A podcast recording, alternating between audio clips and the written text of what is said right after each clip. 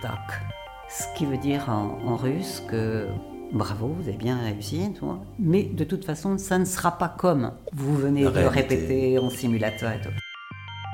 On est vraiment sur le chemin d'un retour vers la Lune. Étant ministre en charge des affaires européennes convaincue et pratiquante et être la ministre qui porte le nom français au euh, référendum sur le traité européen, euh, ça a été pour moi quand même un, échec important. Ce 21e siècle, il est plein de menaces, bien sûr, mais il est plein de potentialités absolument extraordinaires. C'est pas aux autres de vous imposer des limites, de vous dire ça c'est pas pour toi. En particulier aux petites filles. Il n'y a rien qui ne soit pas pour elles. Bonjour, je suis Mathieu Aboudaram, entrepreneur et cofondateur de l'agence de conférenciers WeChamp. Notre mission est d'inspirer, souder et motiver vos équipes en leur faisant rencontrer des personnalités hors du commun lors de conférences et d'ateliers. Nous avons eu envie de créer le podcast Vision pour leur donner la parole et pouvoir partager leurs expériences au plus grand nombre. Qu'ils soient aventuriers, athlètes ou pilotes de chasse, leurs parcours extraordinaires ont été semés d'embûches avant d'atteindre les sommets de leur discipline. Management, résilience ou confiance, ils ont été confrontés à de multiples problématiques que vous rencontrez en entreprise ou dans votre quotidien et les abordent avec un regard singulier. En décortiquant leur parcours unique, ils partagent avec nous leur vision, mais aussi leurs échecs et les clés qui les ont menés au bout de leurs aventures incroyables. Si vous souhaitez en savoir plus sur nos conférenciers, rendez-vous sur notre site internet www.wechamp-entreprise.co. Bonne écoute de Vision et si notre invité vous a inspiré, n'oubliez pas de partager ce podcast. Aujourd'hui, on reçoit une invitée particulière. Alors déjà, c'est une invitée, Euh, mais c'est surtout une femme qui a marqué les esprits en ayant été la première femme française astronaute. Donc aujourd'hui, j'ai l'immense plaisir de recevoir dans ce podcast Vision Claudie Aigneret. Bonjour Claudie. Bonjour. Merci beaucoup de nous avoir accordé un petit peu de ton temps. Euh, on sait qu'il est précieux, car même si tu n'es plus astronaute, tu as beaucoup de choses à, beaucoup de choses à faire. Euh, L'idée, ça va être bah, de, faire un point sur toute ta carrière qui est incroyable, euh, toutes les, les milestones, un peu les, grandes étapes qui t'ont amené jusque dans les étoiles, mais aussi l'après, euh, l'après de cette carrière. J'ai envie de commencer juste par une question simple. Euh, Peux-tu te présenter succinctement? Très heureuse de, de passer ce moment euh, avec vous tous. Donc, je suis Claudie Aigneret. De formation, je suis médecin, médecin rhumatologue et spécialiste en médecine et traumatologie du sport. Et j'ai eu la chance de devenir une astronaute, d'abord du CNES, l'agence française, puis j'ai rejoint l'agence spatiale européenne, donc faisant partie du corps européen des astronautes, et ayant eu la chance de réaliser deux missions spatiales, dans deux stations spatiales différentes, la station Mir en 1996 et la station spatiale internationale en, en 2001. À la suite de ces deux missions, voilà un peu un changement de vie dans le parcours, puisque j'ai accepté des responsabilités ministérielles. Euh, C'était la présidence de, Jacques Chirac et le Premier ministre était Jean-Pierre Raffarin. J'ai rejoint le gouvernement pour être d'abord ministre de la Recherche et des Nouvelles Technologies et ensuite euh, ministre aux Affaires européennes. Après ces expériences euh, ministérielles, j'ai rejoint l'Agence spatiale européenne pour travailler sur la politique spatiale européenne, donc espace et Europe, comme mes deux piliers forts. Et à un moment donné, je me suis investie dans quelque chose d'un peu différent, mais toujours sciences et techniques, la culture scientifique et technique, en prenant la responsabilité des deux grands musées de sciences parisiens, le Palais de la Découverte et la Cité des sciences et de l'industrie, que nous avons regroupés dans un établissement public euh, unique qui s'appelle Universcience et où j'ai eu beaucoup de plaisir à travailler dans ce champ de l'éducation aux sciences et aux technologies. Pour ensuite revenir à l'Agence spatiale européenne, et cette fois-ci euh, avec une vision à un petit peu plus long terme, moyen terme, disons, comment envisager de construire un village sur la Lune Et j'en suis là. Euh, ça fait déjà 14 vies à peu près en une. Ça en fait 7. c'est oui, c'est la, liste est longue de ces expériences hors du commun. Euh, on, va, on va essayer d'aborder un maximum toutes ces, différentes expériences. Mais avant ça, j'aimerais bien euh, revenir un petit peu sur, euh, sur la Claudie enfant. savoir quel type, quel type d'enfant tu étais, un petit peu dans quel, quel univers tu as grandi, que faisaient tes parents. J'étais une petite fille avec une enfance très heureuse, entourée d'un frère plus jeune et d'une sœur plus âgée en province, en Bourgogne, en Saône-et-Loire. Euh, une petite fille, je dirais, peut-être un peu garçon manqué, si ça veut dire quelque chose, en tout cas très curieuse, déjà un peu exploratrice, posant sans arrêt des questions et essayant d'en connaître toujours plus.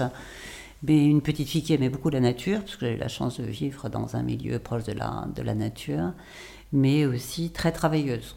Et c'est vrai que voilà, l'école, ça m'intéressait, quelle que soit la discipline, que ce soit du latin, du grec, euh, des mathématiques. Euh, une sportive aussi, parce que j'étais gymnaste. Hein.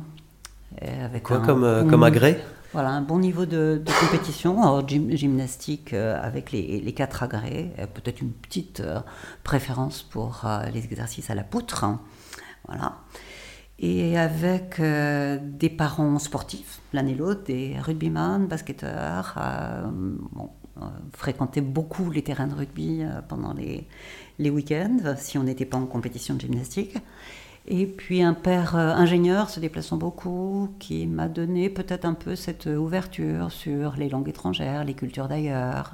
C'était quelque chose qui était important. Euh, qui nous prenait par la main pour aller au moins une fois par mois aller assister à ce qu'on appelait les connaissances du monde à l'époque.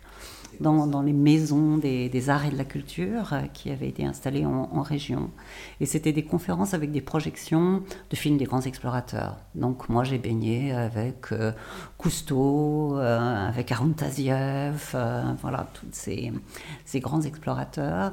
Et c'était quelque chose qui m'a passionnée je disais travailleuse à l'école et donc réussissant bien, euh, lisant beaucoup. Alors euh, c'est vrai que voilà, j'étais une petite fille lectrice, hein, à, la fois curieuse exploratrice de la nature, mais euh, lectrice, de, de, romans, de, livres d'aventure. beaucoup de livres d'aventure, je veux dire. Les aventures classiques au début, et puis après, à un moment de, de ma vie, quand j'avais 12 ans, j'ai la chance de faire partie de cette génération Apollo. Donc voilà, Apollo, juillet 69, j'avais 12 ans. Et euh, j'ai été passionnée, étonnée, fascinée par ce moment magique du, premier pas de, l'homme sur la Lune. Et à partir de là, c'est vrai que j'ai élargi le champ des documentaires et de, l'aventure euh, scientifique ou d'exploration pour aller jusqu'à la science-fiction. Et là, j'ai plongé dans Asimov, euh, voilà. Et ce qui a nourri mon, imagination et qui a sûrement continué à maintenir un petit peu ces, étoiles dans, ma tête d'enfant jusqu'à l'adolescence et plus tard. Euh, alors, à, quel moment euh, tu te dis je, je vais, je veux euh, devenir astronaute? Est-ce que c'est à l'âge de 12 ans quand tu vois la mission Apollo à la télé ou est-ce que c'est plus tard où tu t'es dit bon ça c'est un rêve mais euh, faut peut-être que je euh, que je fasse autre chose, euh, c'est pas sérieux. Enfin, est-ce que voilà, c'est depuis ce jour-là, à 12 ans, tu te dis, ok, je veux faire astronaute, à partir de là, tu organises un petit peu tes études, etc., autour de cet objectif Ou est-ce que c'est quelque chose qui te trotte dans la tête et que, qui, qui va revenir un peu plus tard seulement? En, ce mois de juillet 69, je pense que la, la graine du rêve et du possible en fait, s'est euh, implanté dans mon cerveau d'enfant. Euh, ça a nourri donc euh, imagination, lecture, mais à l'époque et aujourd'hui encore, il n'existe pas d'école d'astronaute. Donc non, ça faisait pas partie des plans. Je n'avais pas décidé de devenir astronaute à, à cet âge-là. J'ai décidé par contre de continuer le sport, même en hésitant à devenir professeur d'éducation physique. Et puis j'ai choisi la médecine, la euh, médecine où ça a très bien marché, en me spécialisant quand même dans des domaines qui étaient euh, proches du fonctionnement du corps, puisque je suis devenu rhumatologue et traumato-sportif. Donc voilà, des sujets qui m'intéressaient. Également aussi une spécialité en médecine aérospatiale. Alors c'était pas calculé, c'était plutôt parce que j'étais environnée d'amis qui faisaient de l'avion. voilà. Et par contre, tout ça, ça m'a donné suffisamment d'audace à, un moment particulier de, ma vie, alors que je travaillais comme rhumatologue à l'hôpital Cochin à Paris, une petite annonce du Centre national d'études spatiales, le CNES, affichée dans le couloir de, l'hôpital, euh, recherchant des astronautes scientifiques pour mener à bien des programmes scientifiques à bord de stations spatiales. Et là, il était clair, il était évident pour moi, sans doute la petite lumière s'est mise à clignoter très fort, que c'était pour moi et qu'il fallait que je tente ce que j'ai fait. C'était le moment. Alors du, coup, euh, cet, appel à personne, entre guillemets, je dirais, cet appel à candidature, euh, ça consiste en quoi? C'est pour un, poste en particulier? C'est vraiment pour devenir astronaute? Euh, la sélection, enfin l'appel à candidature que, le CNES a lancé en 1985 euh, comportait deux types de profils. Des profils assez classiques, euh, militaires, puis plutôt pilote de chasse, pilote d'essai. Et puis donc un profil civil plus ouvert à la recherche, à la médecine et aux expérimentations scientifiques. J'ai candidaté, bien évidemment, dans, dans ce, dans ce cadre-là. Et euh, il y a eu 1000 candidats euh, qui ont souhaité euh, participer à, la sélection. Un processus de sélection bien évidemment très long, qui a pris des mois, avec des tests physiques, des tests psychologiques, des tests physiologiques, des entretiens, des interviews. C'est combien de temps à peu près tous ces tests qui, Ces tests se sont poursuivis, je pense, sur plus de six mois. D'accord. Et pour en septembre 85, l'annonce de sélection parmi ces 1000 candidats de 7 heureux candidat astronaute qui n'était pas encore astronaute assigné à une mission, mais sept candidats qui avaient donc toutes leurs chances de vivre cette, euh, cette aventure et d'aller au bout de leur rêve. J'en faisais partie. D'accord. Alors parmi ces sept-là, il y avait euh, euh, d'autres astronautes qui sont partis plus tard avec toi ou alors, parmi cette sélection des sept astronautes, déjà, ben, j'avais le privilège d'être la seule femme dans l'équipe des, sept astronautes à partir de 10% de candidatures féminines dans l'ensemble des postulants en 1985. Et parmi ces sept, euh, tous n'ont pas volé. Parce que quand on est candidat astronaute, ben, il y a des choses qui peuvent arriver sur le chemin, le parcours, et faire qu'on ne va pas jusqu'au bout du, parcours. Ça a été le cas pour deux de mes collègues, un autre médecin, ingénieur, et un vétérinaire, voilà, qui eux ne sont pas partis. Par contre, tous les autres, on a eu la chance de, pouvoir euh, réaliser en général plusieurs missions. D'accord. Alors, tu, parlais de, du taux de candidature de, femmes qui était seulement de 10%, et je t'ai entendu euh, dire récemment que aujourd'hui il était à peu près pareil. Euh, c'était à peu près toujours seulement 10% de femmes qui, qui candidataient. Est-ce que tu as eu une idée de, de peut-être pourquoi et peut-être comment on pourrait plus essayer de donner envie euh, encore plus aux femmes de, postuler à, ces postes-là. Alors c'est vrai que pouvoir se, présenter sur une estrade dans une école dans une université en étant une femme astronaute, ça permet d'incarner, d'inspirer un petit peu sur des possibilités de carrière qu'une jeune fille, une enfant n'aurait pas imaginé. Donc je joue très volontiers ce, rôle et je pense que c'est important d'avoir euh, non pas des modèles, mais en tout cas des exemples inspirants pour ouvrir les, les possibles. Si on considère en nombre cumulé d'astronautes, je crois qu'on est à peu près 570 astronautes dans le monde aujourd'hui, un petit peu plus, et seulement 60 femmes, ce qui veut dire qu'on reste encore dans ces 10%, que j'ai évoqués euh, précédemment. La sélection de l'Agence spatiale européenne dont est issu euh, Thomas Pesquet, que tout le monde euh, connaît, a eu lieu en 2008. Et là encore, c'était 15-16% de candidatures féminines, donc ça n'avait pas vraiment progressé. Ce qui est le cas d'ailleurs dans d'autres métiers, des métiers de l'ingénierie, les métiers du numérique, où on sait aujourd'hui que la diversité, la mixité n'est pas suffisamment euh, présente, alors que c'est essentiel. Il semblerait qu'il faille euh, incarner un petit peu ses parcours de vie, montrer en quoi ça correspond, euh, comment ça se déroule, qu'est-ce qu'on peut faire, qu'est-ce que c'est qu'une carrière. Il n'y a pas seulement les 15 jours de mission ou les 6 mois de mission, il y a des, tas de choses qui, sont réalisées avec ces, profils dans, ces carrières. Donc il faut les raconter, il faut les faire vivre de l'intérieur. Et cette notion de transmission, de partage et d'inspiration est quelque chose qui me motive très, très fortement. D'ailleurs, autant pour les jeunes garçons que pour les jeunes filles, mais ça peut-être ça facilite à avoir un peu plus confiance en soi quand on, quand on s'adresse aux, jeunes filles comme ça. Je pense que les choses bougent un petit peu euh, aujourd'hui.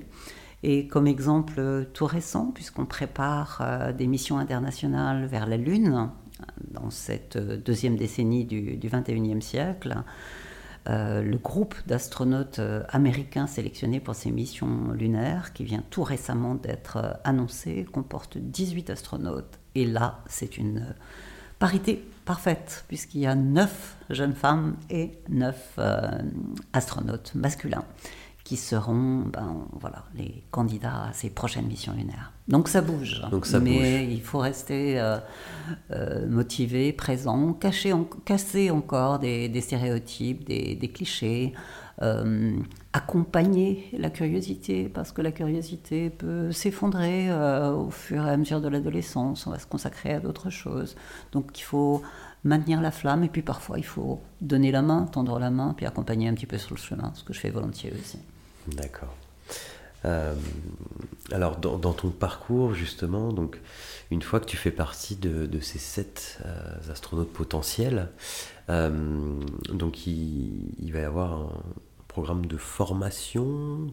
comment ça se passe, en fait, une fois qu'on te dit vous avez réussi les tests, bienvenue, entre guillemets, dans la famille Qu'est-ce qui s'est passé pour toi ensuite? Voilà, sélection en 1985. Ma première mission spatiale, c'est 1996. Donc 11 années après la, sélection.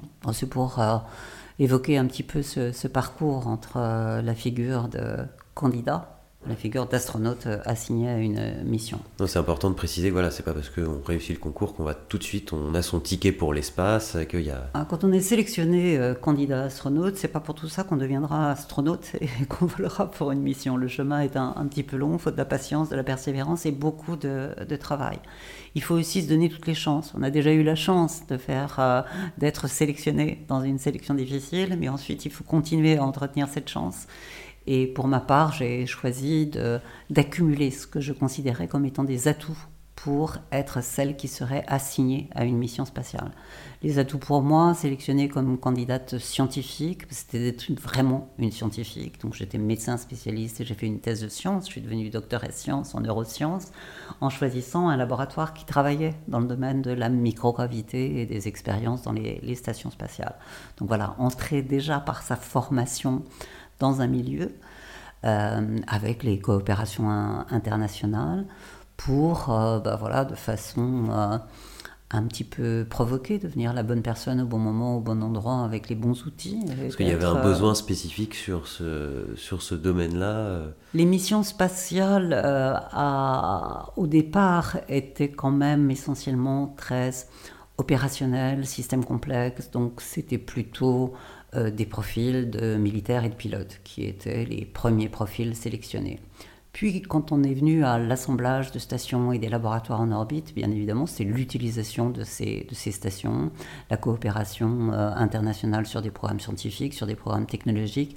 Donc, les profils de chercheurs et d'ingénieurs sont devenus euh, les profils recherchés. Donc, voilà, l'ouverture, la compréhension de démarches scientifiques ou de démarches de qualité, euh, d'ingénierie euh, opérationnelle, ça commençait à devenir des points importants. Donc, cumuler les, atouts sur ces domaines était une chance de plus de, de, pouvoir intégrer un équipage, ce qui était le cas pour moi.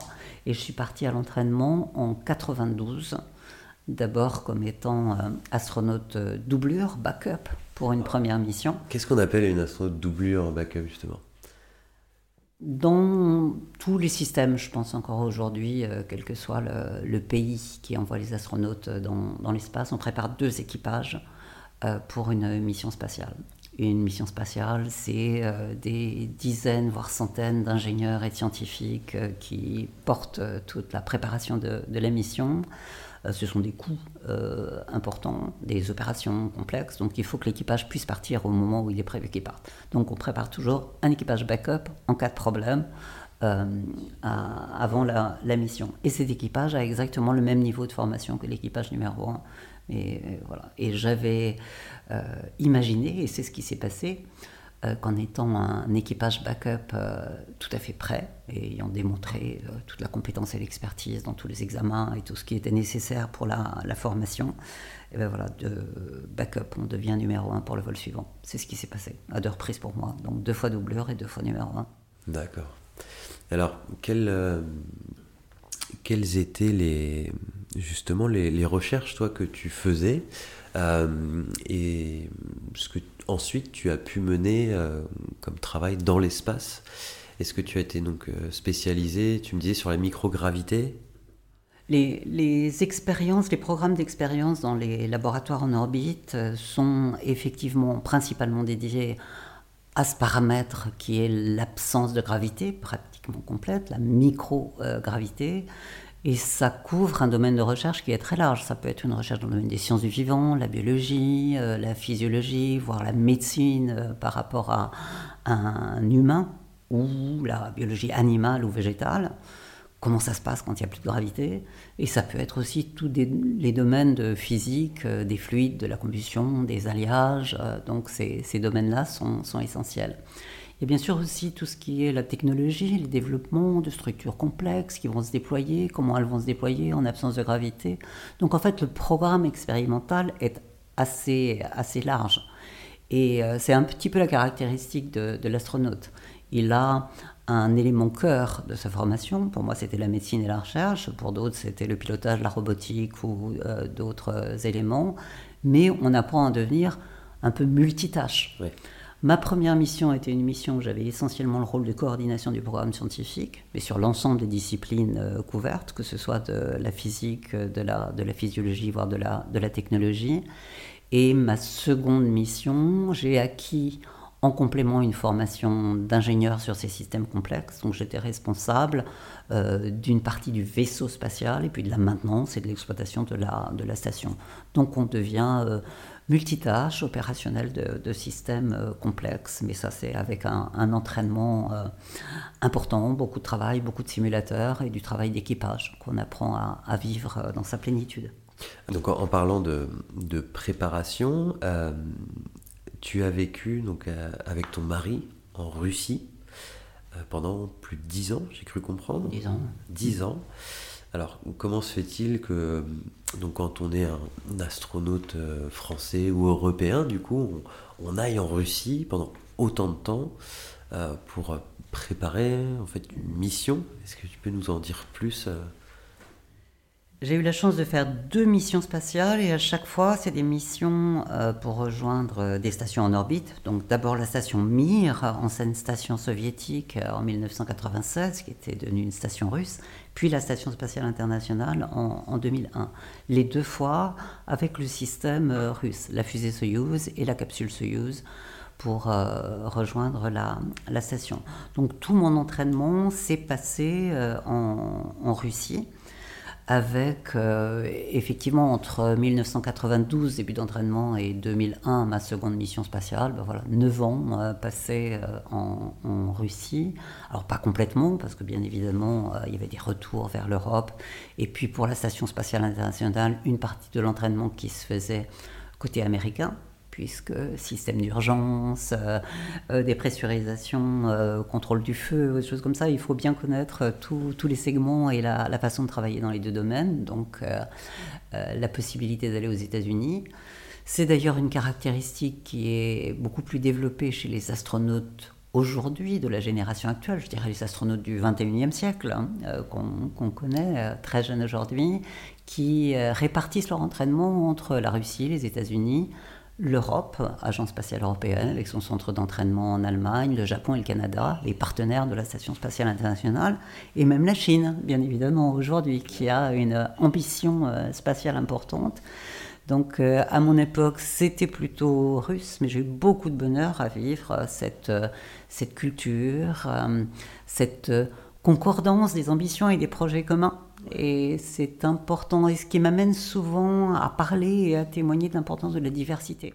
Oui, alors justement, est-ce que d'un point de vue culturel, par exemple, tu peux nous expliquer qu'est-ce qui était différent, euh, que ce soit dans le moyen de communiquer ou dans les processus ou dans la mentalité, par exemple, entre euh, une équipe euh, européenne, par exemple, et une équipe en Russie? Quand, j'évoque la diversité, bien évidemment, étant une femme, j'évoque la diversité de genre, c'est un, point important. Et c'est vrai qu'il y avait très peu de femmes à l'entraînement euh, à, la Cité des Étoiles à cette, euh, époque. Nous n'étions que, que deux. J'évoque aussi la diversité culturelle. J'ai eu la chance de vivre une aventure humaine extraordinaire et j'aime en témoigner.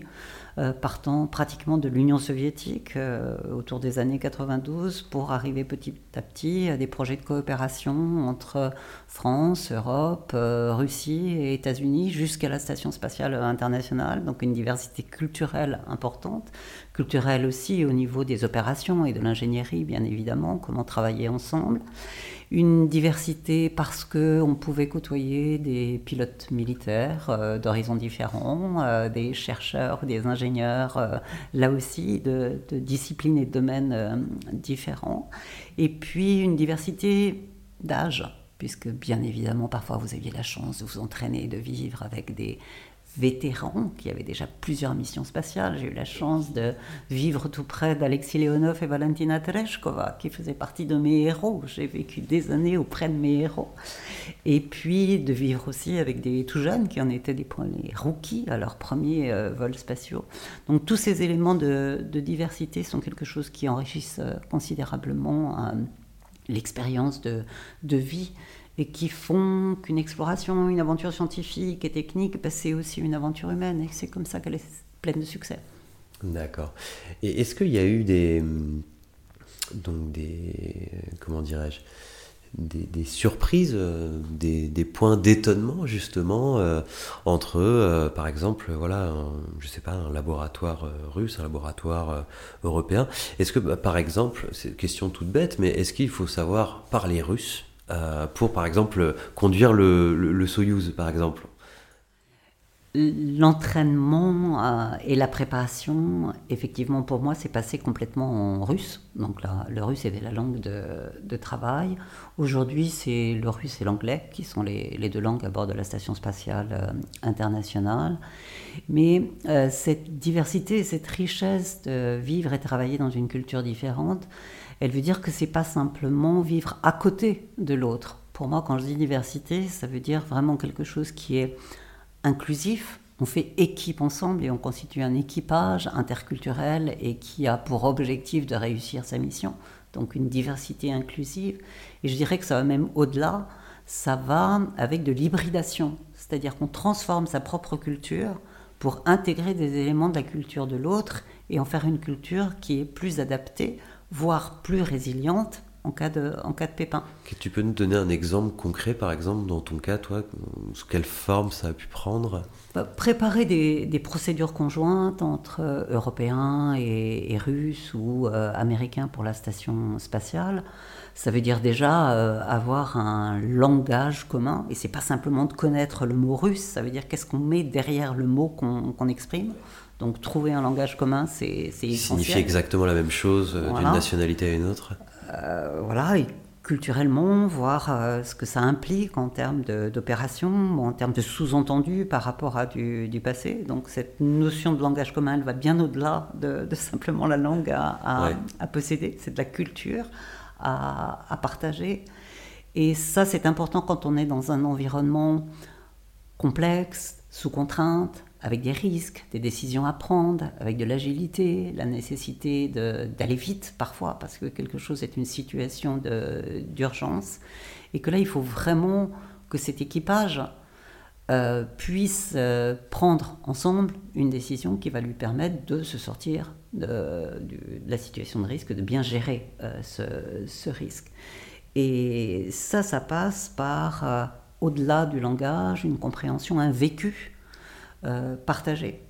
Et c'est là que tout ce long temps d'entraînement, cet esprit d'équipe, d'équipage, cette compréhension mutuelle est, pour moi indispensable. Et les, même si on est bien préparé, même s'il y a une longue expérience de vol, euh, j'ai retenu une chose de mon expérience euh, d'entraînement avec les, Russes. C'est une phrase que nous disaient nos euh, entraîneurs après les simulateurs. tak. Ce qui veut dire en, russe que bravo, vous avez bien réussi, mais de toute façon, ça ne sera pas comme vous venez de répéter en simulateur et tout. Et ça, c'est une, voilà, une leçon à la fois d'humilité, et une leçon de la confiance pour réussir, pour avancer. Euh, il faut savoir compter sur les autres, être soi-même euh, au maximum et à l'optimum de son, de son expertise et de ses compétences, mais de savoir qu'on est aussi en équipe pour réussir euh, ensemble parce que les situations ne seront pas exactement celles qu'on a déjà répétées. Concrètement, en, en, août 1996, donc tu réalises ta première mission spatiale. Est-ce que tu peux nous, nous expliquer ce, qu'on ressent, en fait, euh, dans peut-être les heures juste avant et au moment du décollage et la première, euh, première je dirais, relation qu'on a avec, avec l'apesanteur, un peu tout, ce, tout cet inconnu pour le, le commun des mortels, je dirais. Est-ce que tu peux nous, nous en dire un peu plus? Première mission spatiale, 96, donc 11 euh, années après la sélection, euh, beaucoup d'impatience à, vivre ce moment-là, beaucoup de choses euh, imaginées. Et voilà, installé sur la, fusée, la mise à feu, 8 minutes 45, et on est en orbite après les trois étages de propulsion, et on arrive en microgravité. Et tout ça jusqu'à l'amarrage et l'entrée dans la station spatiale internationale je me disais, j'ai rêvé, mais la réalité est encore plus belle que mon rêve. Et ça, c'est formidable. Euh, première sensation, euh, ce corps libre qui n'a plus de poids, qui est en microgravité, euh, le free floating, qui utilise les trois dimensions de l'espace. Alors c'est vrai que pour un médecin, gymnaste, spécialiste du sport, cette capacité d'utiliser son corps et capacité d'adaptation, bah, c'est quelque chose de fascinant, d'étonnant, je dirais même un peu magique et merveilleux. Et euh, voilà, j'ai beaucoup appris, j'ai essayé beaucoup de, voir comment mon corps fonctionnait et comment euh, ses, capacités euh, révélaient des, choses un, petit peu inconnues ou contraintes, en tout cas, au-delà des expériences scientifiques que j'allais avoir à mener pendant toute ma, ma mission spatiale. Déjà, essayer de percevoir pour pouvoir ensuite transmettre et, expliquer. Donc ça c'est physiquement ce qu'on ressent.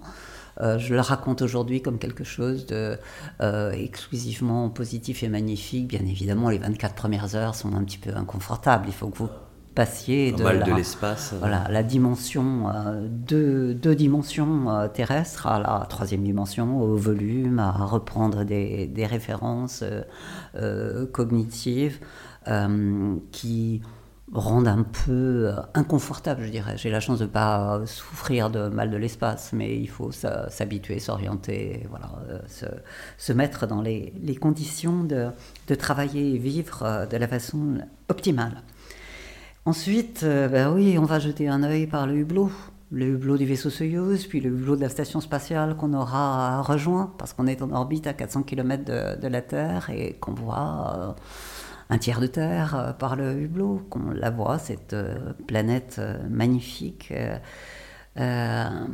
à la fois si belle et si, fragile, puisqu'on voit bien la très très mince pellicule d'atmosphère qui permet à la vie de s'y être installée et d'y survivre, et puis autour ce, cosmos noir, mystérieux, plutôt hostile et sans qui n'apportera pas d'aide à cette planète porteuse de vie. Donc on a cette conscience euh, de fragilité, de beauté, euh, de vulnérabilité, ce qu'on appelle pour les astronautes l'overview effect, cette euh, fascination de voir tant de beauté, cette vulnérabilité, cette connexion de tous les éléments, à la fois chaque humain l'un avec l'autre, puisqu'il n'y a pas de frontières à découvrir depuis l'espace, et puis aussi cette connexion de l'homme avec la nature, avec les éléments euh, naturels, avec euh, tout ce qui peut se produire sur cette euh, planète.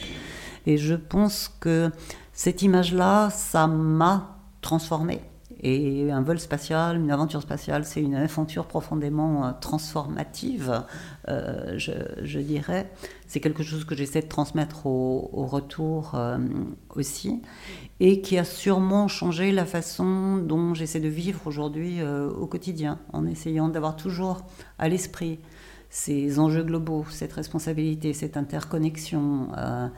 Euh, l'intégration de phénomènes sur lesquels on peut avoir un effet et puis d'autres qui nous sont imposés et avec lesquels il faut, il faut composer. Euh, en essayant de se projeter comme un acteur responsable, euh, on a un rôle à jouer individuellement et collectivement. Et cet overview effect nous plonge un petit peu dans ce, dans ce sujet-là. Et d'essayer de, de penser le temps long aussi. Et quand on admire cette planète, eh ben, on pense à son histoire, euh, son histoire même carrément dans le système solaire, euh, ce, qui, nous fait revenir à notre euh, condition d'humain un peu isolé, mais responsable du devenir de nos, civilisations. Donc voilà, cet overview effect, j'aime en, parler, j'aime le mettre euh, au service de ma conduite, puis un petit peu des choses qui sont essentielles pour moi. Comment euh, éduquer nos enfants. Parce qu'on dit souvent, euh, mais quelle planète allons-nous laisser à nos enfants quand on voit la beauté de cette planète? Et moi je dis souvent, mais quels enfants allons-nous laisser à la planète?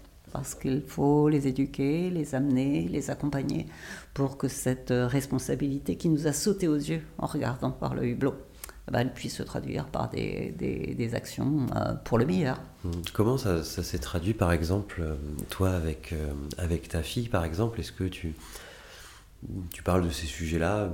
Ça, ça t'impacte ça, ça t'impactait vraiment et tu essayes de transmettre cette responsabilité? Oui, quand, quand, les astronautes reviennent de, de mission, c'est vrai que voilà, on a, tous quelque chose à, transmettre, on a envie de partager. On est immensément privilégié d'avoir vécu, donc euh, notre rôle est aussi dans, le partage, euh, la, transmission, l'inspiration, la motivation, euh, l'attractivité pour des métiers, pour le futur, pour ce qu'on peut, ce qu'on peut y faire. Donc on est très souvent dans les écoles, dans les universités pour évoquer ces, éléments-là.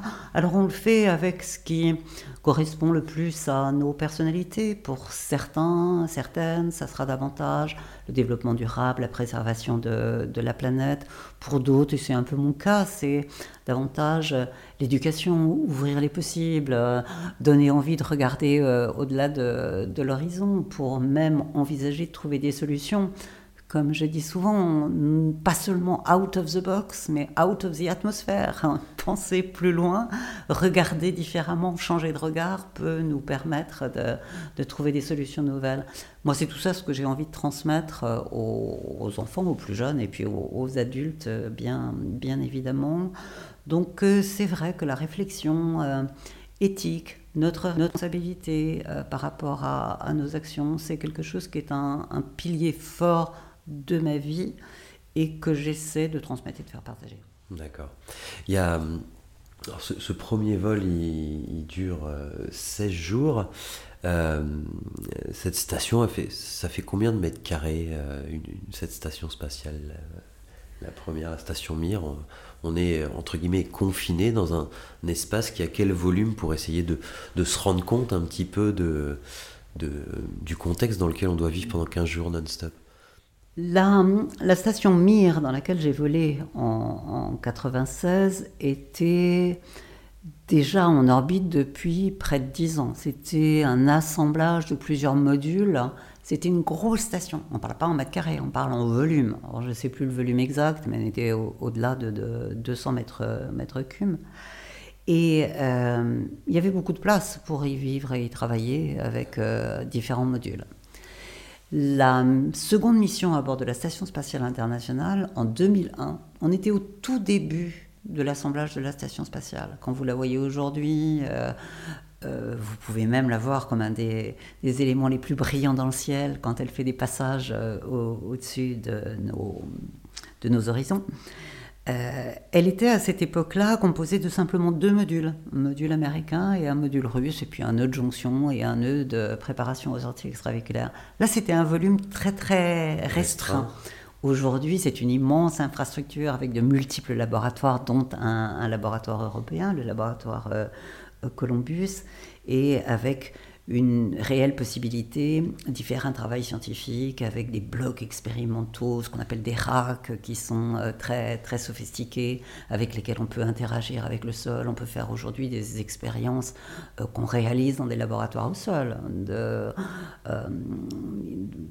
sur, l'ADN ou sur la physique des, fluides ou des plasmas, avec vraiment une, possibilité de, travailler d'une façon très très scientifique avec une démarche rigoureuse.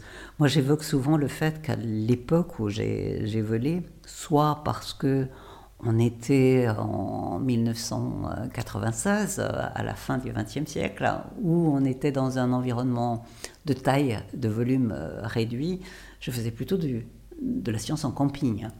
C'est-à-dire euh, je, sortais mon bloc expérimental le temps de faire la manip et de la faire avec euh, mes, collègues euh, qui étaient impliqués dans la réalisation. Puis ensuite, on rangeait tout ça pour avoir la capacité d'assurer la maintenance de, la station, le système de ventilation, d'électrolyse de, l'eau et des, des, vérifications, ce qui n'est plus le cas du tout aujourd'hui.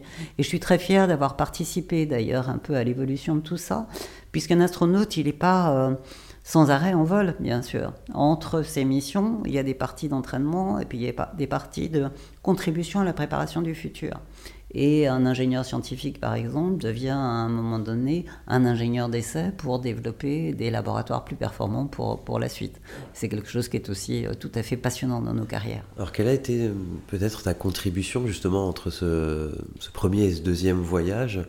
Est-ce que tu as, tu as contribué peut-être justement à l'amélioration de cette station spatiale internationale ou à oui, la, la, deuxième mission euh, en, 2001, c'est vrai qu'avant ça, ben, j'ai interagi effectivement avec des industriels du spatial pour améliorer euh, des, euh, des, des, laboratoires qui ont été embarqués. J'ai eu la chance de vivre cette coopération internationale entre cinq partenaire, puisque la Station spatiale internationale, bah, c'était autre chose que du franco-russe ou du, soviétique. Donc euh, ça, c'était une expérience euh, intéressante. Et ayant eu des entraînements successifs, ayant acquis en moi-même la confiance de ce que j'étais capable de faire et de dépasser ce que je connaissais déjà, donc d'aller au-delà de ma formation de médecin ou de chercheur, et puis le fait que mes collègues, entraîneurs, avait confiance en moi et en ma capacité à faire, j'ai été autorisé à passer des formations complémentaires. Donc je suis devenu un ingénieur de mission et ma deuxième mission spatiale, je n'étais non plus en place droite, qui est celle du cosmonaute expérimentateur scientifique. Ma deuxième mission, j'étais en place gauche, celle de l'ingénieur de bord du vaisseau de, de la station. Donc avec euh, cette possibilité d'être opérationnel, multitâche, à la fois sur la programmation scientifique et les, les expériences, mais également aussi sur la maintenance euh, et l'utilisation de la station, l'amarrage du vaisseau, enfin tout ce qu'un astronaute aura à faire pour que tout se passe bien. alors, dans, cet entraînement, je sais qu'à chaque fois on vous... Euh, on vous prépare entre guillemets au pire euh, avec des, séries de tests en conditions où vous avez un problème, puis un autre, puis un autre, pour vous préparer au, pire. Est-ce que justement, euh, dans ces deux voyages, tout s'est toujours passé comme prévu, ou justement euh, c'est régulier de faire face à des, imprévus, et où il faut réagir vite en tant qu'astronaute parce qu'il y a un gros risque? Est-ce que peut-être tu as vécu des situations comme ça où effectivement euh, comme vu à l'entraînement, ça s'est pas passé comme prévu et il a fallu réagir, suivre des certaines procédures pour éviter de mettre euh, le vaisseau ou la vie des astronautes en danger, par exemple Alors, comme je l'ai déjà dit, la réalité était encore plus belle que mon rêve et le vol spatial était plus facile que l'entraînement. Parce qu'à l'entraînement, dans simulateur, euh, effectivement, c'est parfois très très complexe à gérer et j'ai dû mourir plusieurs fois en simulateur. Et j'ai eu la chance ensuite d'avoir des missions qui se sont euh, très bien passées, sans moment d'urgence. Alors d'autres de mes collègues n'ont pas été aussi chanceux, puisqu'il y a eu euh, des collisions avec un début de dépressurisation sur la, station Mière, qu'il y a eu un feu à bord de la station Mière. Bon, moi j'ai pas vécu de moments comme ça. Ce que j'ai pu affronter, c'est euh, des difficultés ou des choses qui n'étaient pas prévues sur des expériences scientifiques. Bon, alors après, c'est le propre du, scientifique. Et on a la chance de pouvoir euh, interagir avec le sol et de se dire, bon, c'est pas ce qu'on attendait. Est-ce qu'on s'est planté ou est-ce que c'est voilà, quelque chose auquel on n'avait pas pensé, une hypothèse sur laquelle a travaillé. Et ça, c'est le bonheur du, scientifique, d'aller au-delà de ce qui était prévu et de ce qu'il attendait. Ça, ça fait partie de ce bonheur-là. Ensuite, les situations d'urgence, on y est préparé. Et mes collègues européens, par exemple, qui ont eu à vivre des, moments de dépressurisation ou de feu, ont très bien su réagir. Ils étaient bien préparés. Alors, euh, tant mieux, ça s'est bien passé. Euh, c'est quelque chose d'important de, se préparer, de le, répéter dans, ces situations d'urgence. On a toujours la possibilité de pouvoir interagir avec le sol. Et c'est une des problématiques qu'on a aujourd'hui du degré d'autonomie des équipages pour les missions à venir qui seront des missions dans des destinations, ce qu'on appelle le deep space, de l'espace lointain, quand on envisage les missions lunaires et voir les missions martiennes, ou bien évidemment il n'y aura pas de retour possible, de euh, désamarrage euh, en urgence pour euh, retour, pour ramener la, la, capsule. Donc toutes ces problématiques sont très très intéressantes. On va passer, on passe dans les années qui viennent de cette utilisation et exploitation de ce qu'on appelle l'orbite basse, à 400 km en, en orbite, à l'exploration de l'espace lointain. Et là, on a appris beaucoup, mais encore des tas de choses qu'on ne sait pas. Et c'est là aussi où c'est passionnant pour les ingénieurs, pour les scientifiques, même pour la façon d'organiser le travail, de s'imaginer ces éléments.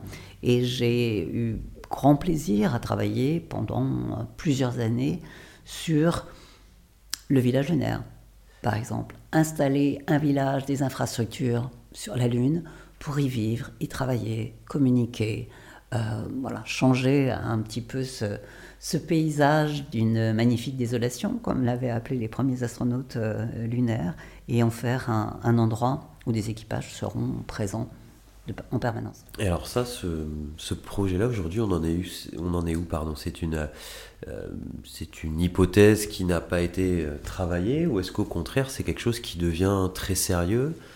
Aujourd'hui, il y a une stratégie dans ce qui concerne l'exploration habitée, parce que le spatial est un, un, milieu absolument extraordinaire avec euh, des, enjeux multiples, que ce soit des enjeux économiques, des enjeux géopolitiques, voire des enjeux même de, défense et de sécurité, des enjeux scientifiques, et puis ceux de l'exploration euh, habitée. On est aujourd'hui dans une période tout à fait euh, passionnante où on a appelé un new space, nouvel environnement, nouveaux acteurs, nouvelle façon d'envisager l'avenir. Et on est vraiment sur le chemin d'un retour vers la Lune.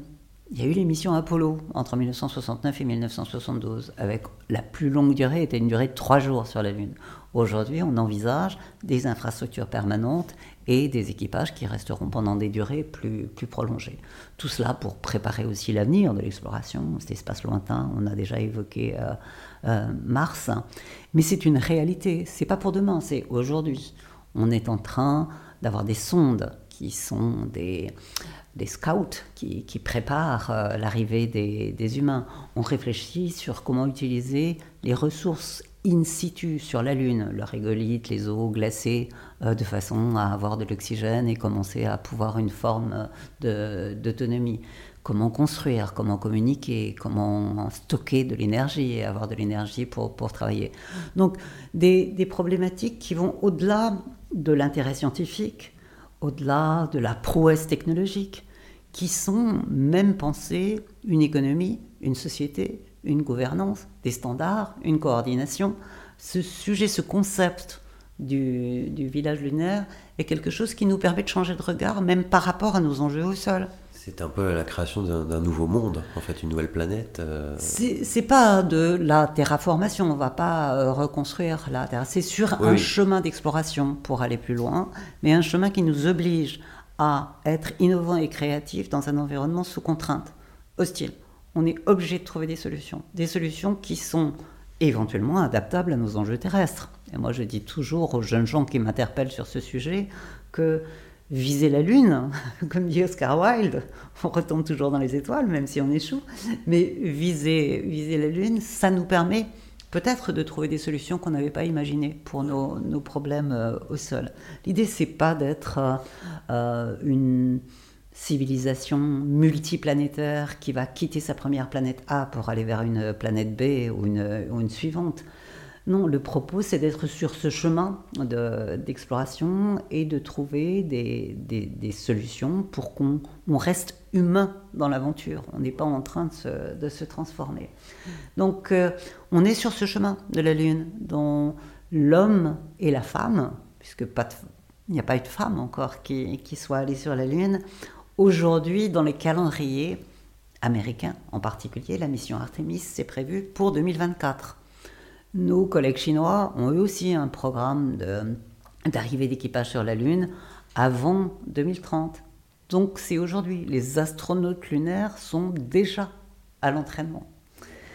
Et euh, voilà, c'est tout à fait euh, passionnant, à la fois de s'y intéresser du point de vue scientifique, du point de vue de l'ingénierie, mais aussi du point de vue euh, juridique. Oui. Euh, quelles sont les lois, les traités qui s'appliquent, comment on ça coordonne, comment je on disais un nouveau monde. Ouais, voilà, c'est qu'il y a tout à définir. En fait. Il y a beaucoup de choses à repenser, à penser et repenser. Et, c'est donc un, sujet, c'est une magnifique plateforme, je dirais, de, d'innovation et de pensée créatrice. Et on met ça sur la table et c'est euh, ouvert à des contributions euh, multiples qui sont pas simplement celles des gens du spatial. Et là, on est en train de parler à le non-space, ceux qui peuvent être intéressés par euh, des aspects juridiques, des, aspects d'architecture, euh, des aspects de mobilité, d'énergie, enfin des domaines qui ne sont pas spécifiques au, milieu spatial.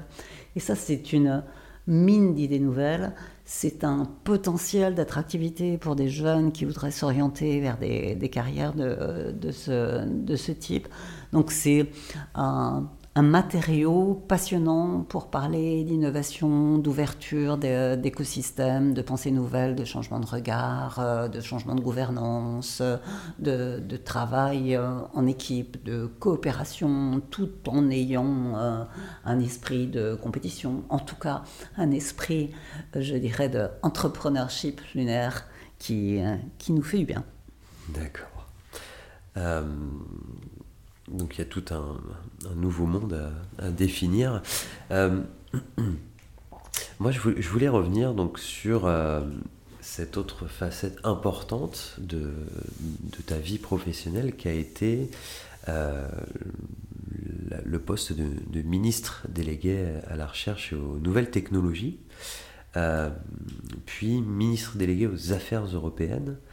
alors comment on passe de de astronaute à ministre. Est-ce que c'est euh, euh, par, euh, par hasard? Est-ce que c'était un plan de carrière? Comment ça s'est passé? Et, pourquoi l'avoir fait? Bien évidemment, c'est pas du tout un, plan de carrière pour les gens qui me connaissent un, un, petit peu. Alors après, c'est pas du hasard non plus. Euh, quand vous faites partie de ces privilégiés euh, à vivre une aventure de, très particulière et la vivre avec succès à deux reprises, et dans mon cas être la première femme française et aujourd'hui encore la seule femme française à l'avoir fait, bien évidemment, ça transforme le regard des autres sur vous. Et vous devenez visible et vous devenez euh, écouté, légitime sur, certains sujets. Donc c'est vrai qu'on a fait appel à moi euh, pour euh, ce que je pouvais apporter, ce que je représentais aussi euh, sur le champ européen, puisque j'ai rejoint l'Agence spatiale européenne en 1999. Ma seconde mission était une mission avec l'Agence spatiale européenne. Donc voilà, on m'a proposé de mettre cette expertise, cette connaissance et cette audience et visibilité, je, dirais, au service d'une cause.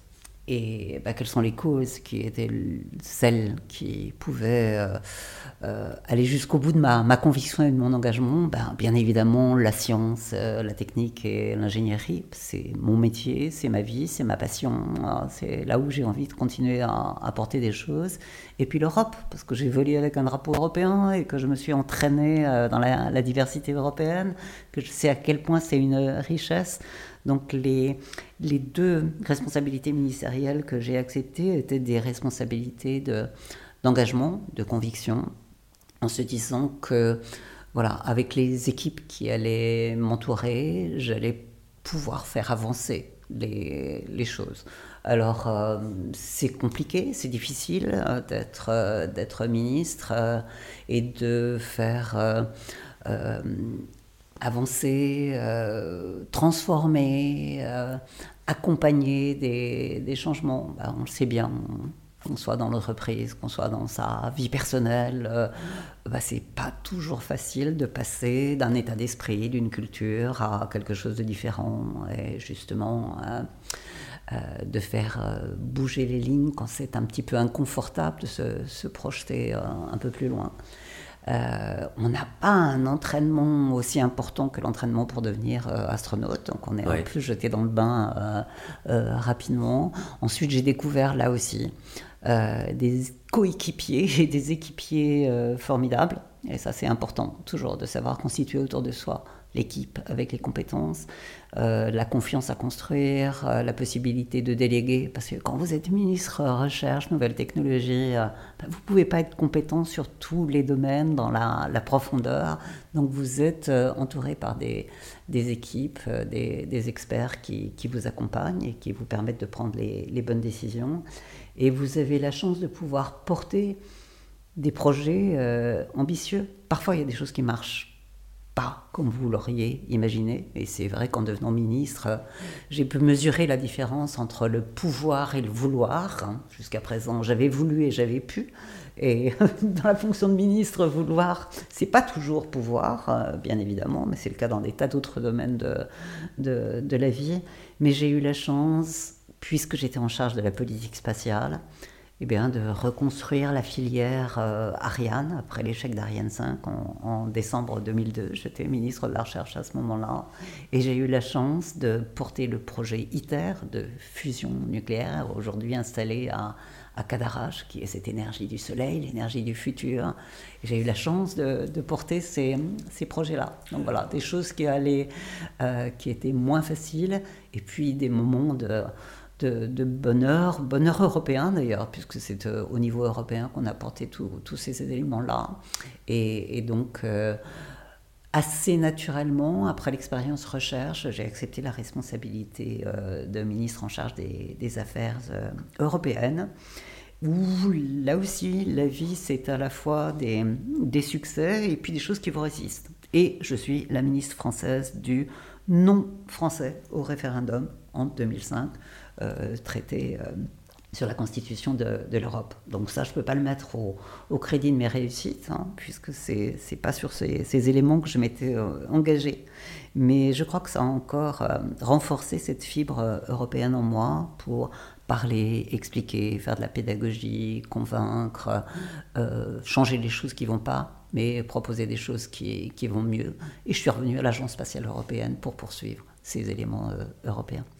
Alors pour revenir justement sur ce, passage euh, important, euh, euh, tu parlais de la, restructuration, pardon, modification d'Ariane 5, du projet Ariane 5 il fallait reconstruire la, la filière euh, avec euh, les différents acteurs, faire les choix, convaincre, convaincre les, les, partenaires, euh, les 22 États membres de l'Agence spatiale européenne. Alors pourquoi en fait? Parce qu'il y a eu un, un échec dans, dans, dans, ce projet qui a fait que l'Europe a commencé à se désolidariser de ce projet. Non, il, y a, eu un. Voilà, les, les lanceurs spatiaux, euh, c'est euh, effectivement quelque chose de, très complexe. Il n'y a pas de risque zéro. Et ben là, il y avait eu un, échec euh, de, la, fusée avec un, tir avec destruction de, la fusée. Donc effectivement, se poser des questions techniques, d'organisation du travail, de responsabilité. Il fallait euh, changer des choses dans la conception, dans l'organisation, euh, dans les coûts euh, également. Donc il fallait remailler un petit peu. Voilà, c'est une maïotique à la fois de gouvernance et de, de travail pratique qui nécessitait de reprendre des choses assez fondamentales du, programme. Et euh, c'était à la fois un enjeu de compétitivité, parce que par ailleurs, euh, Américains, euh, Russes, Chinois bah, développaient des nouveaux lanceurs. Alors à cette époque-là, on ne parlait pas des lanceurs réutilisables dont on parle aujourd'hui avec, Elon Musk et la génération SpaceX hein, qu'on peut voir. Mais il fallait voilà, redonner de, de, la confiance et de, de, la capacité à réussir à ce qui était le pilier de notre politique d'accès à l'espace. Et l'Europe, son accès à l'espace à, cette époque-là, c'était Ariane, Ariane 5. Ensuite sont venus Vega, Soyuz, mais euh, le lanceur cœur, c'était Ariane 5. On ne pouvait pas se rater. Donc c'était euh, quelque chose d'ambitieux et, et passionnant à monter. D'accord. Alors il y, a, un autre projet que, que tu as porté, c'est le projet ITER. Euh, donc ce projet-là, ça fait pas mal d'années qu'il est en, cours. Euh, est-ce que c'est un projet qui finalement va, va voir le jour? Euh, parce que c'est un projet qui a beaucoup de retard, etc. Est-ce que on, alors déjà, est-ce qu'on peut rappeler globalement qu'est-ce qu'est ce projet? Et, euh, essayer de, comprendre un petit peu aussi la difficulté de, de ce projet. Est-ce qu'il il est parti pour réussir ou est-ce qu'au contraire on, on, est dans un projet qui est vraiment très complexe et qui, qui a peut-être moins de chances qu'au départ de voir le jour? Parler de la fusion nucléaire et non pas de la fission, donc euh, fusion euh, qui permet de, de dégager de, de l'énergie, c'est ce qui se passe au cœur du Soleil, fusion d'atomes et qui va produire cette énergie qui, qui nous donne la vie. Euh, et c'est un projet, je pense qu'il remonte à, peut-être à la, le, milieu du XXe siècle, qui est un, un projet pour l'humanité. C'est pas quelque chose qui peut se faire euh, avec euh, un seul pays. C'est des contraintes de pression, de température qui sont tout à fait euh, considérables pour euh, reconstituer cette marmite euh, qui va permettre de, fusionner et de, libérer de, l'énergie. Donc on en est aujourd'hui à une étape qui est fantastique parce qu'on a de multiples partenaires à l'international qui sont mis d'accord pour partager cette recherche sur la fusion, essayer de trouver la façon, et qui vont ensemble construire un appareillage qui est gigantesque gigantesque et hyper complexe, avec euh, un tokamak, euh, des, des, gros anneaux euh, semi-conducteurs, des montées en, en, pression, des températures de plasma tout à fait considérables à, contenir. Donc c'est de la taille de, pour, pour les auditeurs, c'est la taille de, de quoi? Ça ressemble à une centrale nucléaire, parce que tokamak donc, sont les, c'est cette espèce de partie ronde. Euh, oui, c'est ce qui permet de, maintenir dans un champ euh, magnétique euh, un, plasma qui va pouvoir être mis à des, des pressions et des températures considérables. Et, ça, ça, fait quoi? Ça fait la taille d'un terrain de football Ça fait la taille de. Ah oui, il faut, aller sur le, il faut aller sur le site de, de Cadarache pour voir effectivement la, la, la, construction. Euh, c'est quelque chose qui est effectivement énorme, je ne saurais pas dire, c'est bien évidemment un, terrain de football. Hein. Mais la caractéristique de ce, projet, c'est qu'on n'en est pas à un, un, stade de euh, d'industrialisation, bien évidemment. Il faut qu'on arrive aujourd'hui à faire la preuve qu'on est capable d'avoir ce qu'on appelle un bilan positif c'est-à-dire produire de l'énergie par rapport à l'énergie qu'on a mis en entrée pour la température, la, pression, mais qu'on puisse... Et on n'en est pas encore là, où on est là pour des quelques millièmes de seconde. Donc on est vraiment à ces, toutes premières étapes. L'installation qui va permettre de, réussir euh, à, faire cette démonstration, cette preuve du, concept de, la fusion, est une énorme installation qui demande donc... Euh, des matériaux hyper résistants, euh, des assemblages qui viennent de tous les pays du monde qui, contribuent à la, construction. Donc c'est une magnifique aventure scientifique, technologique et humaine internationale. Ça ne peut pas se faire autrement. C'est quelque chose qui a un potentiel absolument extraordinaire. si on réussit à le faire. C'est révolutionnaire. C'est révolutionnaire, c'est l'énergie du futur, elle est euh, sans danger, euh, inépuisable, propre. Et bon, c'est. On ne peut pas se permettre de patenter. Ouais. Donc euh, voilà, en sachant, on est dans une phase de recherche, on n'est pas encore au démonstrateur, on est bien loin de ce qui sera l'ingénierie terminale. Et voilà. Mais le chemin, ben, il vaut le coup de tenter. Il y, a, il y a un autre point important dans ta carrière qui est euh, euh, la gestion, la direction de ce qu'on appelle Univers Science. Est-ce que tu peux nous en dire plus sur cette autre casquette? Et ben voilà, en, en 2009, j'ai, euh, je me suis proposé pour regrouper deux musées de sciences qui étaient très chers à mon cœur, à Paris, le Palais de la Découverte et la Cité des Sciences et de l'Industrie, pour en faire un établissement euh, public euh, recevant euh, du, public, parlant de sciences, de technologie, des évolutions des façons d'apprendre, l'installation du numérique, du multimédia, et d'en faire une plateforme qui, à l'international, pouvait rayonner, qui pouvait rayonner sur la France entière ça voulait dire bah, regrouper euh, deux structures qui étaient quand même fondamentalement très très différentes dans l'esprit. Pour les Parisiens qui connaissent le Palais de la Découverte et sa culture, de la médiation, de l'expérimentation, du montrer comment on fait, rentrer dans la démarche scientifique. Et la Cité des Sciences, euh, magnifique établissement avec des, des expositions dans des grands euh, volumes, des grands halls, euh, des grands, grands halls de présentation et plus en interaction avec l'innovation et l'industrie. Voilà, C'était une expérience tout à fait intéressante que de conduire ce changement et cette hybridation entre deux cultures différentes avec des, des collaborateurs qui ont dû apprendre à devenir synergiques tout en gardant leur ADN, leur âme et en étant ensemble au service d'un objectif commun. Cet objectif étant celui de faire que science, technique, ingénierie fassent partie de notre culture. Réconcilier la science et la culture et faire que chacun d'entre nous, on possède des clés de compréhension pour le monde d'aujourd'hui et pour le monde de demain. Qu'on soit un petit garçon, une petite fille, allant à la cité des enfants euh, pour euh, jouer à construire, jouer à faire, qu'on soit un jeune scolaire qui a besoin de compléter ce qu'on lui apprend à l'école, une éducation scolaire, et nous, on pouvait proposer ce qu'on appelle une forme d'éducation informelle, par le questionnement. On a le droit de se tromper, on a le droit de poser des questions euh, idiotes. Euh, comment faire des choses, créer un espace avec euh, des imprimantes 3D, la possibilité de faire des choses, de faire du multimédia, d'interagir dans, des débats avec euh, ses professeurs en se faisant l'avocat d'une cause perdue.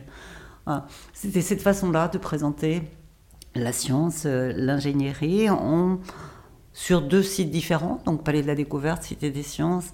J'ai trouvé cette expérience absolument formidable parce que je pense que l'éducation est un des piliers de l'émancipation et du devenir de notre société et qu'aujourd'hui on a des moyens considérables à notre disposition pour repenser l'éducation, les façons d'apprendre, mais qu'on a aussi des dangers considérables par rapport auxquels il faut qu'on ait une éthique, un accompagnement, un esprit critique, de façon à pouvoir garder son libre arbitre. On a tous entendu parler de tout ce qui circule comme information, qui n'est pas du tout ni connaissance ni vérité sur les réseaux sociaux, sur l'infobésité de nos, de nos écrans d'ordinateur.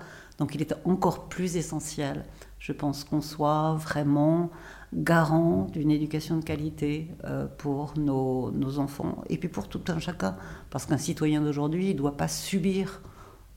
Il y a déjà plein de choses qu'on est obligé de subir dans des euh, catastrophes naturelles ou des contraintes politiques qui font qu'on n'a pas toute sa liberté d'agir. Mais là, au moins, on peut être un acteur parce qu'on possède des clés pour entrer dans ce monde-là. Je pense que c'est une responsabilité euh, importante à, exercer. Et j'ai eu beaucoup d'honneur à le, à le faire à la tête d'Univers Science avec des collaborateurs euh, magnifiques et merveilleux et de continuer à le faire sur les estrades euh, en parlant aux, plus jeunes ou aux moins jeunes. Alors, ce, parcours, là, moi, quand tu me parles de toutes ces expériences, il est, il ressemble à une réussite du début à la fin. Et moi, il y a quelque chose qui m'intéresse toujours avec nos invités, d'en savoir un petit peu plus sur euh, leurs échecs, ces moments où euh, quelque chose n'a pas fonctionné comme prévu, euh, comme parfois on peut dire se prendre une, claque, et comment on a su rebondir. Et je voulais savoir dans dans toutes ces, différentes, entreprises, ces différentes responsabilités, est-ce qu'il y a eu euh, un ou deux euh, moments vraiment difficiles et où justement il a fallu euh, particulièrement t'accrocher pour rebondir malgré, malgré ce que tu as traversé? Oui, bien évidemment, la vie, c'est pas un long fleuve tranquille avec uniquement des, des, réussites et des, des, succès. Euh, par exemple, euh, étant ministre en charge des affaires européennes, euh, européenne convaincue et pratiquante, et être la ministre qui porte le nom français au référendum sur le traité européen, ça a été pour moi quand même un, échec important, qui a remis en question cette façon justement de comment trouver la façon de s'adresser d'interagir avec une audience on a parfois l'impression d'avoir la vérité, d'avoir la conviction suffisante pour que ça infuse, que ça fasse du top-down et qu'on arrive à convaincre les récepteurs de notre message. Eh bien non, ça ne se passe pas du tout comme ça. Donc euh, voilà, ça, vous oblige à réagir sur cette façon d'interagir, de trouver le langage commun, de vous mettre en conversation de façon à avoir quelque chose où chacun adhère à l'évolution et au changement dans une bonne compréhension. Donc euh, ça, c'était quelque chose d'important. J'ai pas laissé tomber l'Europe et cette façon d'entrer dans la pédagogie ou la, la, contribution à, l'idée européenne. Je l'ai fait d'autres façons. Je l'ai fait en revenant à l'Agence spatiale européenne. Je l'ai fait en travaillant aujourd'hui sur le village lunaire en disant il faut que l'Europe s'exprime, ait une voix et une approche dans ce concert international. Donc je reste une européenne euh, militante, déterminée, euh, et ça me fait du bien donc c'était ma façon à moi de, sortir de, cette, de cet échec-là, parce que j'ai une conviction forte, mais j'ai changé ma façon d'agir par rapport à, la première façon. Et puis ensuite, à un moment donné, on peut euh, peut-être s'épuiser un peu de quelque chose qui est routinier par rapport à ce que vous avez pu vivre, qui était excitant, fascinant, une aventure euh, unique. Donc il y a des moments de votre vie où ben voilà, un petit peu une pente de, euh, de désillusion, d'ennui. Et là, soit vous continuez à vous enfoncer dans le trou, soit vous vous dites, il faut que je change, il faut que je me crée une opportunité. J'ai eu la chance d'avoir beaucoup d'opportunités qui m'ont été ouvertes, mais j'ai su aussi m'en créer, me dire, j'ai besoin de changer maintenant. Il faut que je me réengage sur euh, autre chose, ouvrir. À quel moment fait, par exemple, en souhaitant prendre la tête d'Univers Science et euh, faire ce, travail-là, ce travail de, changement. C'est pour ça que j'ai décidé de m'orienter vers ces aspects d'éducation, ces musées de sciences, euh, euh, créer une, nouvelle structure pour la faire évoluer. Ça me permettait d'évoluer avec et de me, plonger dans, un, un, environnement différent, celui du monde éducatif et celui du monde culturel. Et ça, ça m'a amené aussi à constituer des écosystèmes, des réseaux de relations très diversifiés. Ce qui m'aide beaucoup dans les cas où on a besoin de résilience, de rebond euh, pour aller vers des, des, objectifs différents. Se constituer des, des réseaux multidisciplinaires, transdisciplinaires. Je connais le monde de la culture, je connais le monde de l'éducation, je connais le monde politique, je connais le monde du spatial, je connais le monde de l'innovation, je connais le monde de la recherche. Garder ces écosystèmes qui sont différents ouverts et à l'écoute les uns des autres, ça vous permet d'aller tirer des fils que vous verriez pas si vous restez dans un silo, dans une discipline ou dans votre univers. C'est peut-être mon overview effect qui m'a euh, amené à, considérer toujours la nécessité de tirer ces, ces fils et de puiser dans ce que les autres peuvent vous apporter. Vous leur donnez, mais vous recevez euh, également en gardant cette euh, ouverture des écosystèmes. Ça permet d'aller vers l'innovation, la, créativité. Et ça, ça vous remplit ça vous donne de, la force. Donc vous y reprenez de l'enthousiasme, vous trouvez des choses nouvelles, vous êtes plus résilient par rapport aux incertitudes et aux ambiguïtés du monde qui, qui vous entoure, et vous avez vraiment le sentiment d'être un acteur de votre vie. Super, merci, euh, merci Claudie. J'aimerais, euh, j'aimerais terminer euh, par une question que je pose souvent à, tous mes invités j'aime bien poser, euh, qui est la, suivante. Donc, si tu avais un conseil à donner aux, jeunes générations, par exemple aux, jeunes filles qui ont peut-être des rêves, des rêves d'astronaute, des rêves de direction d'entreprise, des rêves d'ingénierie, peu importe, mais qui n'osent pas forcément y croire. Euh, quel, conseil tu pourrais donner à, cette jeune génération euh, pour croire en, leurs rêves et essayer de les atteindre ah, Il y a plusieurs choses que j'ai envie de leur dire. J'ai envie de leur dire que ce 21e siècle, il est plein de menaces, bien sûr, mais il est plein de potentialités absolument extraordinaires. Il y a plein de choses à transformer, il y a plein de choses à découvrir, et que bien évidemment, la science, la technologie, le, numérique, tout ça, ça va nous aider à aller plus loin. Je ne vais pas tous les convertir à devenir des chercheurs ou des ingénieurs, mais voilà, leur dire qu'il y a des outils et que vraiment les possibles sont, sont importants.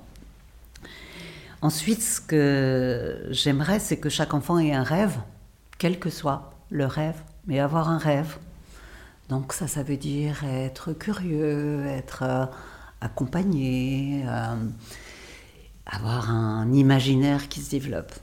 Alors euh, l'imagination, probablement aujourd'hui, peut-être un petit peu à travers les écrans, mais la lecture, c'est important aussi pour voyager à travers le livre. Mais ayez des rêves. Ensuite, cherchez vous-même vos propres limites. Je leur dis aux petites filles, aux petits garçons.